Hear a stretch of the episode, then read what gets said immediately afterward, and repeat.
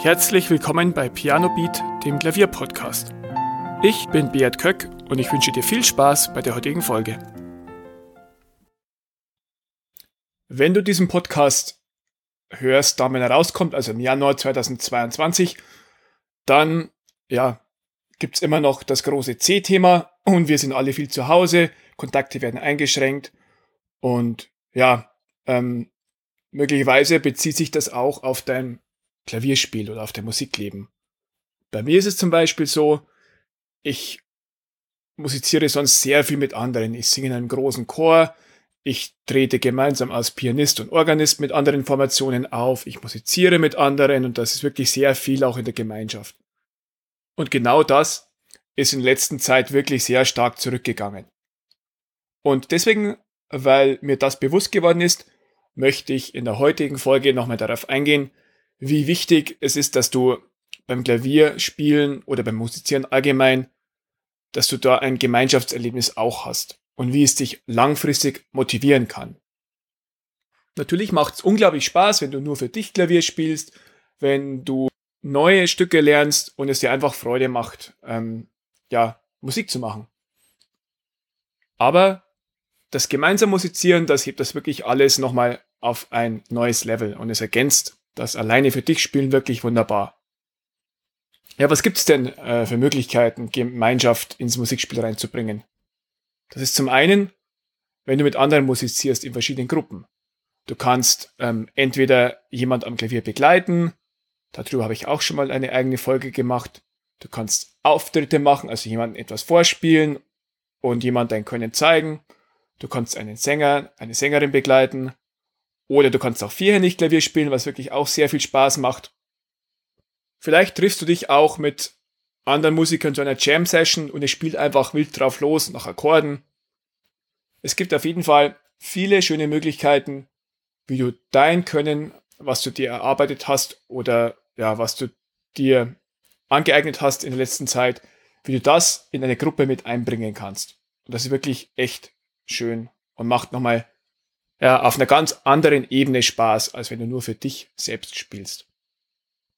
Aber, wie ich bereits eingangs erwähnt habe, aktuell mit der angespannten Corona-Situation ist es etwas schwieriger, größere gemeinschaftliche Erlebnisse zu ähm, erleben, auch sich mit Leuten zu verabreden, zu musizieren.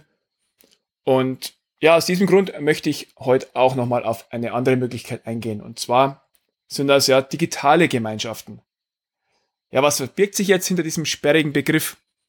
Das sind ähm, ja zum Beispiel Facebook-Gruppen, ganz simple Facebook-Gruppen, ähm, wo Leute drin sind, die Klavier lernen und die sich gegenseitig austauschen, die sich gegenseitig helfen, Tipps geben, vielleicht auch ihre Videos hochstellen und da eine Art Gemeinschaft entstehen lassen.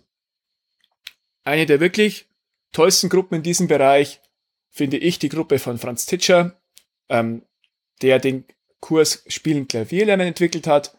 Alle, die den Kurs kaufen, die haben Zugang zu dieser Facebook-Gruppe. Den Link zu diesem Kurs, den findest du auch in den Show Notes. Auf jeden Fall ist diese Gruppe wirklich wahnsinnig toll und hilfreich. Ähm, da unterstützen sich alle gegenseitig. Wenn jemand Fragen hat, werden die sofort beantwortet. Es werden Videos hochgeladen und ähm, andere Mitglieder geben dann Verbesserungsvorschläge oder ähm, ja, ziehen selbst wieder was draus. Äh, wenn jemand seine Improvisation hochlädt, dann kannst du selbst wieder Ideen haben, wie du das anwenden kannst.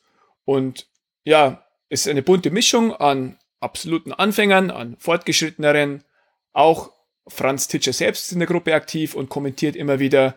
Du kannst ihm auch Fragen stellen, dass er einschätzt, ob deine Technik gut ist, ob du, ähm, ja, wie du bestimmte Sachen einfach in den Griff kriegen könntest. Und diese Gruppe ist wirklich wahnsinnig wertvoll als Begleitung auf dem Weg hin zu gemeinsamen Musiklernen und auch zu dieser Gemeinschaft, die dabei entsteht.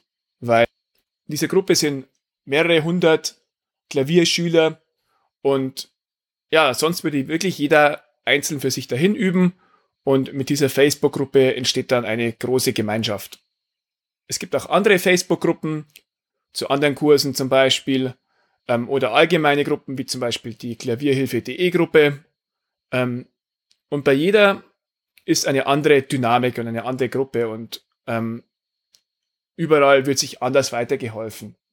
Aber ich möchte dir wirklich nur noch mal ins Herz legen, such dir vielleicht auch so eine Gemeinschaft, such dir eine Gruppe oder vielleicht kennst du fünf, sechs, sieben Leute, die auch Klavier lernen und du tust dich da zusammen, macht eine WhatsApp-Gruppe auf, ähm, helft euch weiter, teilt eure Fortschritte miteinander, teilt vielleicht auch eure Misserfolge miteinander, ähm, warum ihr jetzt diese Woche nicht geübt habt und dann könnt ihr euch gegenseitig weiterhelfen und da wirklich eine Gemeinschaft entstehen lassen. Das war mein kurzer Impuls zum heutigen Tag.